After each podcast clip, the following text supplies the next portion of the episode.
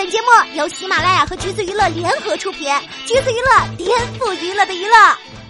Hello，大家好，欢迎收听橘子新鲜报，我是橘子君钓儿。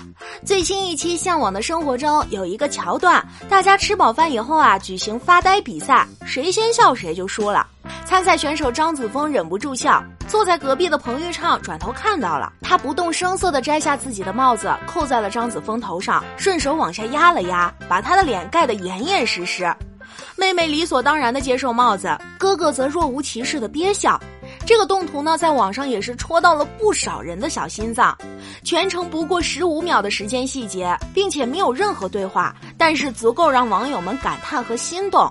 评论里更是磕到飞起，网友发的动图转发破了好几万。第二就纳闷了，你彭昱畅要是保持这个觉悟，心心念念的吻戏还会远吗？大家看到的是偶像剧情节，然而媒体去问了张子枫，结果他说自己当时可嫌弃了。哥哥把都是汗的帽子往我脸上扣，太不够意思了吧？嗨，看来我们啊是搞到真社会主义异父异母亲兄妹了。两人的互动真的不太像爱情的火花，大家磕他俩的 CP 基本上也都是占兄妹友情，而不是男女朋友的。无论怎么亲密，都是兄妹观感，这样无关爱情的 CP 也是娱乐圈独一份了吧？谁能想到，我只是看了一部电影，没想到两位主角的售后服务竟然这么优秀。两人是通过电影《快把我哥带走》认识，戏里的十分和十秒的兄妹情谊，最后变成戏外彭昱畅和张子枫的兄妹情谊。别的不说，电影八百年前就已经结束了，他俩却一直以兄妹互相称呼。去年张子枫去《向往的生活》做客，唬得大华以为他俩是亲兄妹。而金马奖前夕去夜市胡吃海喝，互相祝福对方拿奖，妹妹拿奖，哥哥拿奖，更不用讲今年《向往的生活》里两个人作为常驻嘉宾，哥哥妹妹听得我耳朵都起茧子了。他们两个相处起来呀，和天下所有的兄妹一样，相爱相杀，互吹互怼。去年电影看片会，彭昱畅给张子枫写了一封信，回顾两人的相处历程，说了点心里话。信的大概内容就是：如果有人欺负你，你一定要告诉我，我会随叫随到赶来为你撑腰。张子枫在台上听着信就哭了，而等到彭昱畅上台，妹妹上去先捶哥哥，捶完以后是暖心的拥抱。他俩同框的采访也特别好笑，简直就是仇人相见分外眼红。可能是因为太过熟悉，互相 diss 起来直戳命门。妹妹爱打人老动手，哥哥话多烦人嘴贱。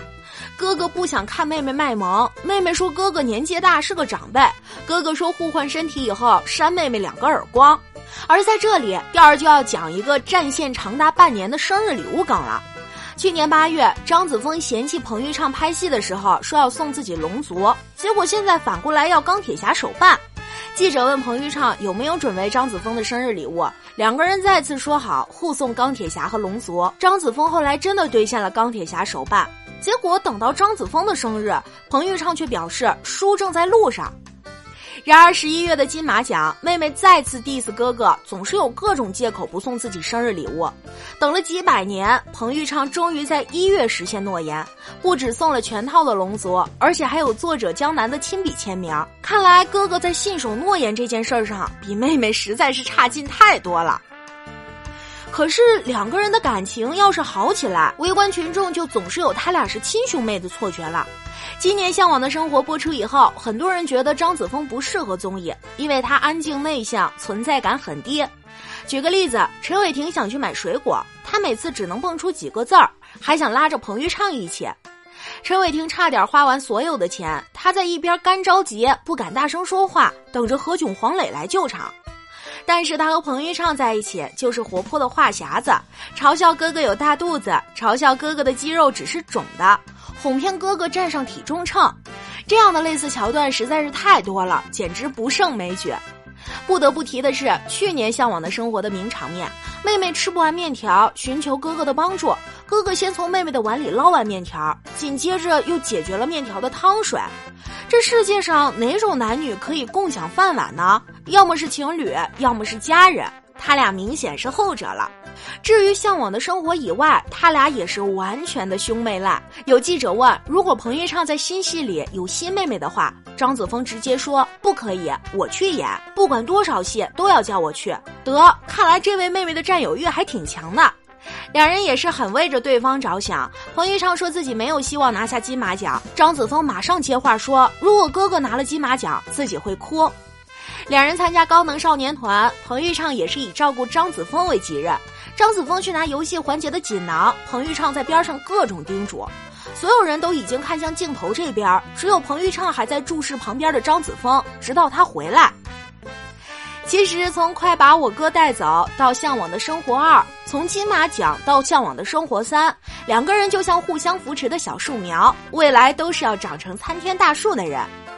娱乐圈可以有这么两个人，因为合作电影收获这么真挚的、接近亲情的友情，也是很难得了。未来的事情谁也不知道，但是此时此刻，真的希望他们可以当一辈子异父异母的兄妹呢。